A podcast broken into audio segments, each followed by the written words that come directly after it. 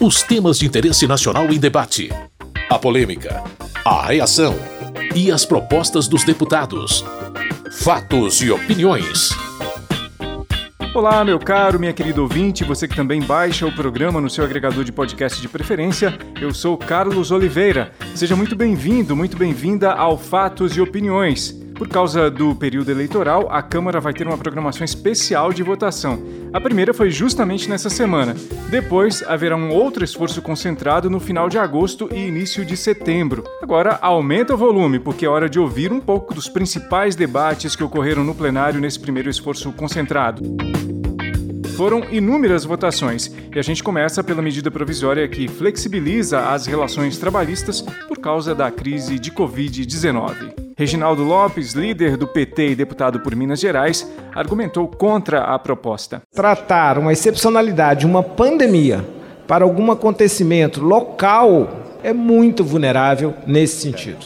Portanto, evidente que o parlamento, o nosso partido, é sensível, se tratando de uma endemia, uma pandemia, sempre achando que tem que abrir a excepcionalidade, mas nesse caso é um exagero e prejudicará os trabalhadores brasileiros. Na opinião de Alexis Fontaine, do Novo de São Paulo, o fundamental é ter trabalho. É claro que o direito ao trabalho vem antes do direito trabalhista, porque desempregado não tem nenhum direito trabalhista.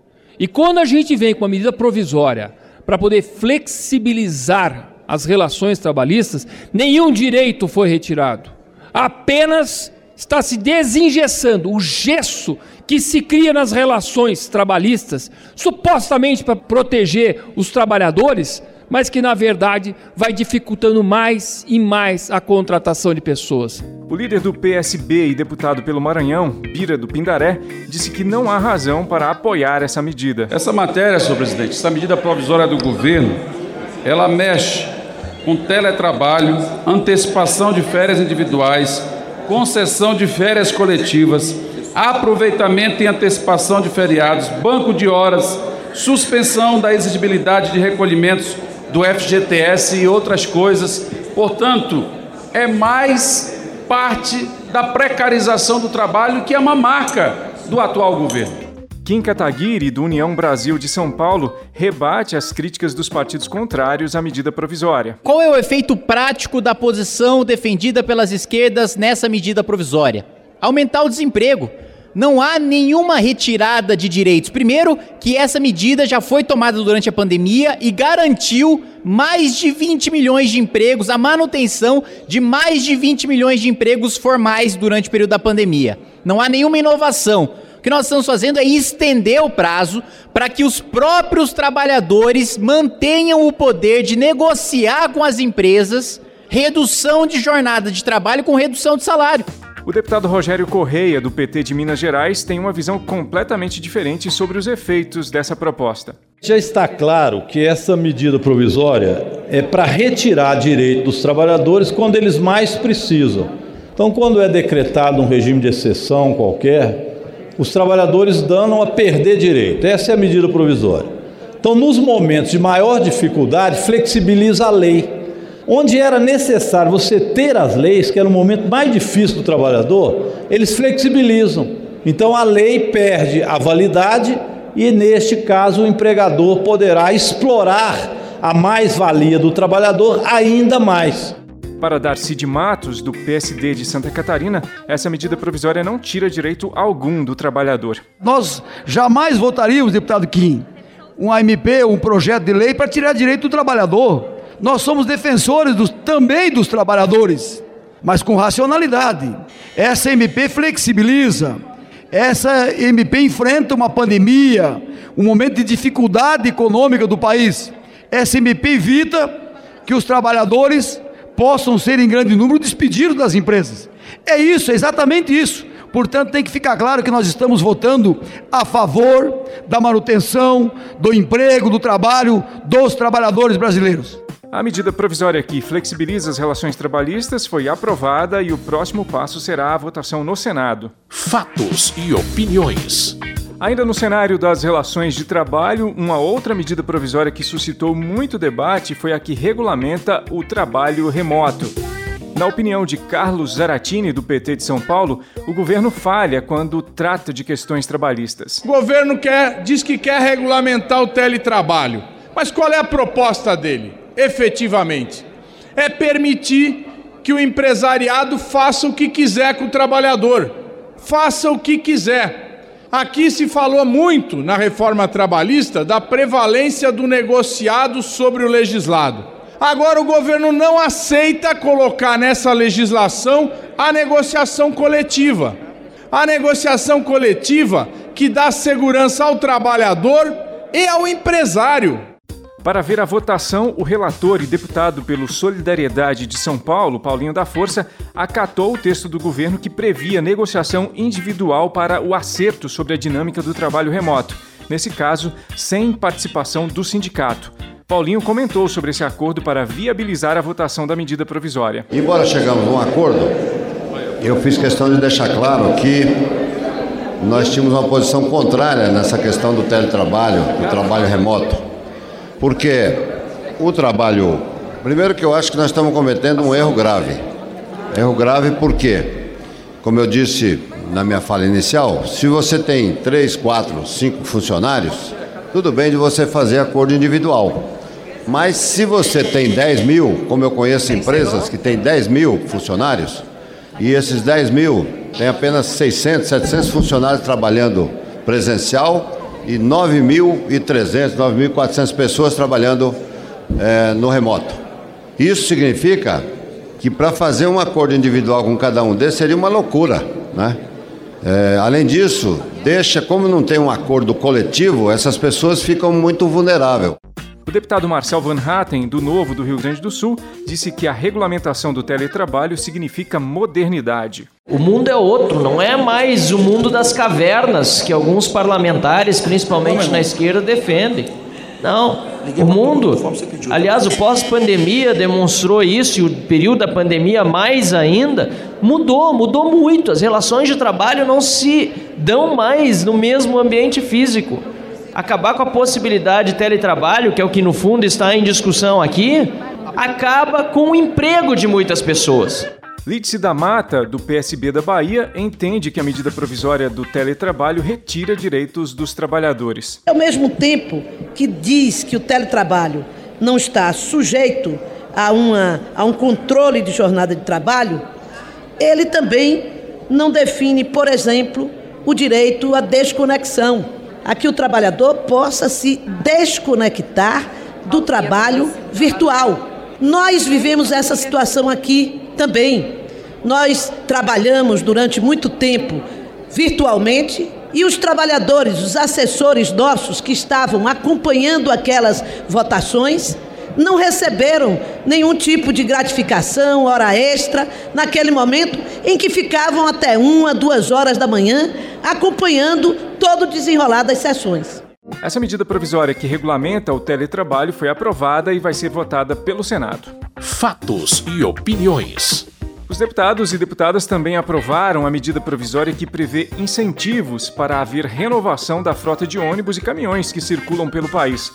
O apoio ao texto foi majoritário, mas a parte relacionada aos recursos para financiar o programa foi bastante criticada. O líder do PDT e deputado pelo Ceará, André Figueiredo, falou a favor do texto, mas discordou da maneira que o governo achou para financiar parte do programa. Mas é verdadeiramente um absurdo nós retirarmos recursos já tão sofridos da área de ciência e tecnologia, da área de pesquisa, desenvolvimento e inovação, e de repente delegarmos todos esses recursos a uma área que eu sei que é importante, mas nunca tirando já de uma área que é mais importante ainda, que é a área de pesquisa e inovação. Por isso que o PDT, mesmo concordando com boa parte da MP, vai orientar não.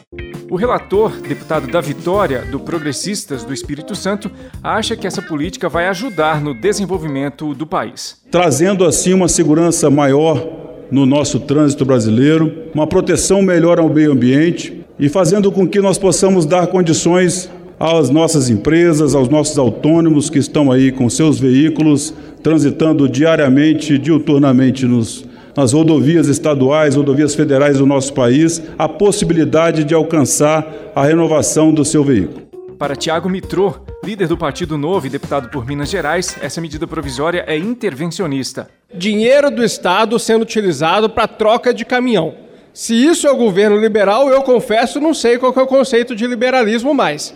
Porque isso é intervenção pura na economia, assim como o PT fez com financiamento do Finame para compra de caminhões entre 2009 e 2013, que foi o que gerou a crise do setor de transporte dos caminhoneiros anos depois, em 2017 e 2018. Quando o governo intervém na economia para gerar uma demanda artificial por determinado produto, isso gera excesso de oferta, obviamente o preço do frete cai e os caminhoneiros ficam sem ter condições ali de manter a sua renda.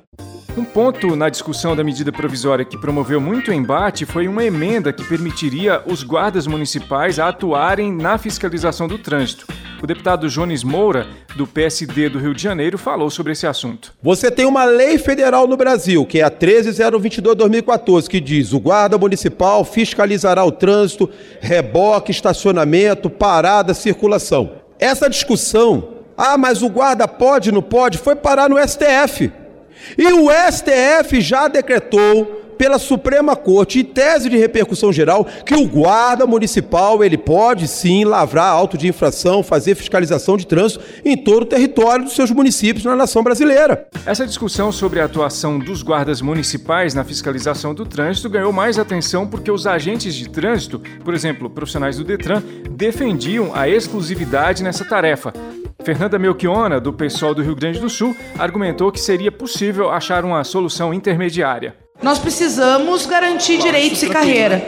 É verdade que na cidade que ainda não tem um agente trânsito se possa ter atribuição da guarda municipal, ok. Lembrando que os guardas municipais também precisam ter um adicional para isso, que trabalham com risco de vida, com péssimas condições de trabalho e que também sofrem com a falta de direitos. Mas a gente precisa avançar para valorizar o que está na Constituição, que separa as duas carreiras. O agente de trânsito é numa parte e o guarda municipal é noutra. Além disso, buscar que tenha concurso público. Houve uma sugestão para que a Guarda Municipal pudesse atuar nas cidades onde não há agentes de trânsito, mas a emenda não foi aprovada, portanto, fica como está. Ou seja, a fiscalização de trânsito continua com os profissionais específicos dessa área, ou seja, os agentes de trânsito. Essa discussão foi mais paralela e, no final das contas, foi aprovada a medida provisória que prevê incentivos para a renovação da frota de ônibus e caminhões no país. Agora, o texto segue para a votação de senadores e senadoras fatos e opiniões.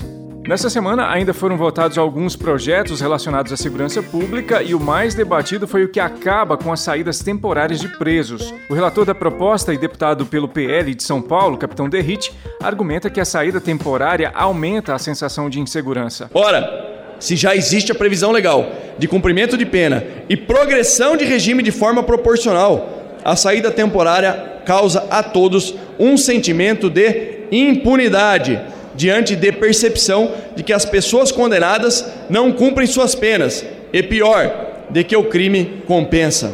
Há de se concluir, por conseguinte, que a saída temporária não traz qualquer produto ou ganho efetivo à sociedade, além de que, na verdade, prejudica o combate ao crime. Eis que grande parte dos condenados cometem novos delitos quando estão fora dos estabelecimentos prisionais, desfrutando desse benefício. Érica Cocai, do PT do Distrito Federal, disse que as saídas temporárias da prisão são um benefício de acesso bem restrito. Só tem direito a ela quem está em regime semiaberto. Em regime semiaberto.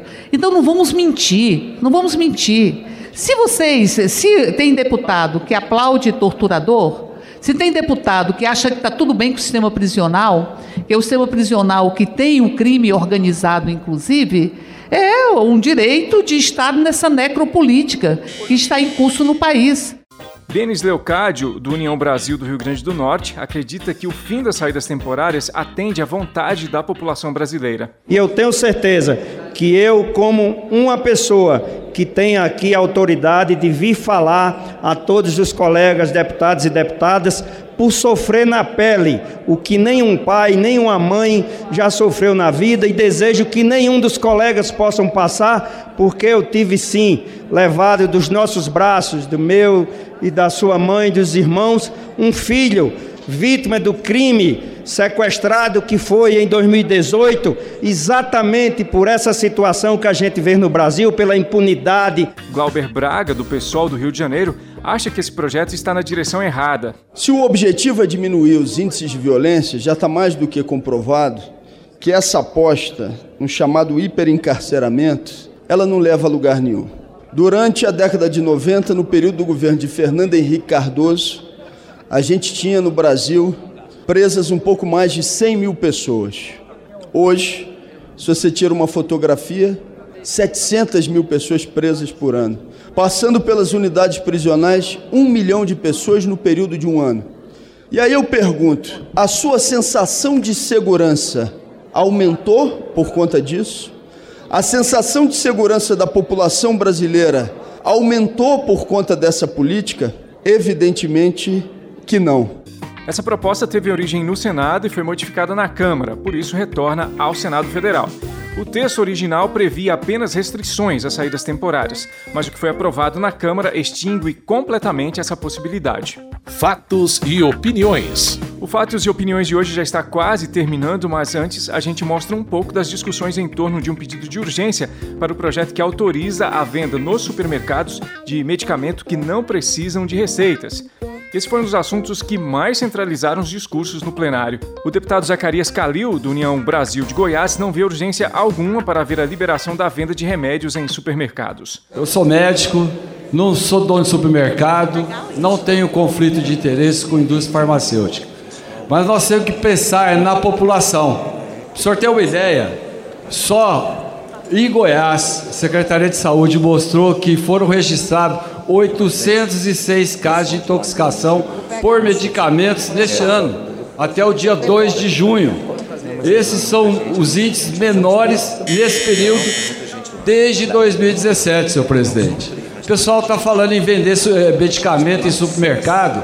Há pouco tempo atrás aqui eu vi uma matéria de uma influência que a, a, o filho dela to, bebeu descongestionante nasal que apresenta esses efeitos vasoconstritores. Essa criança foi parar na UTI e ficou três dias internada. Então, qual é o motivo da gente votar isso aí numa urgência dessa?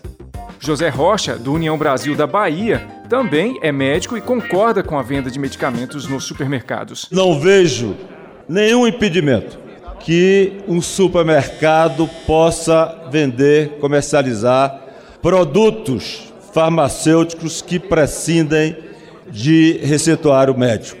É a mesma situação, senhor presidente, senhoras e senhores deputados, de proibir as farmácias de vender sabonete, de vender shampoo, de vender é, escova de dente. Dizer, se for colocar, senhor presidente, senhoras e senhores deputados, se quer aqui a oposição a esse projeto, é manter uma reserva de mercado para as farmácias. O deputado Sanderson, do PL do Rio Grande do Sul, defendeu a urgência para a votação dessa proposta. Porque entendemos que é uma matéria que ajudará de forma decisiva que a população brasileira, de sul a norte, tenha acesso a medicamentos de forma efetiva e, com isso, tendo acesso também a medicamentos mais baratos, mais módicos, porque é assim que a população brasileira quer e precisa dos agentes políticos.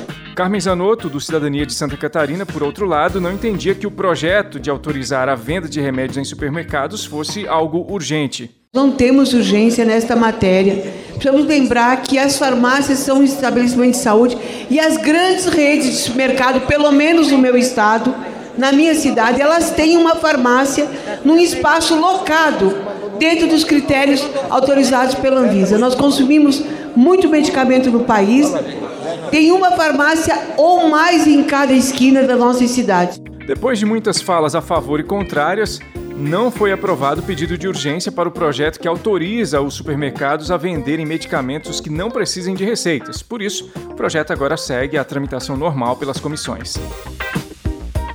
Bom, como houve muitas votações no plenário nessa semana, se você quiser ter acesso a mais detalhes sobre todas elas, basta acessar o site www.câmara.leg.br. Com sonoplastia de Indalécio Vanderlei, esse foi o Fatos e Opiniões de hoje. Muito obrigado pela sua audiência, você que nos acompanha aqui pelo rádio ou que baixa o programa no seu agregador de podcast preferido. Programa volta na primeira semana de setembro, no próximo esforço concentrado aqui da Câmara dos Deputados. Até lá! Fatos e opiniões. Os temas de interesse nacional em debate. A polêmica, a reação e as propostas dos deputados. Produção e apresentação: Carlos Oliveira.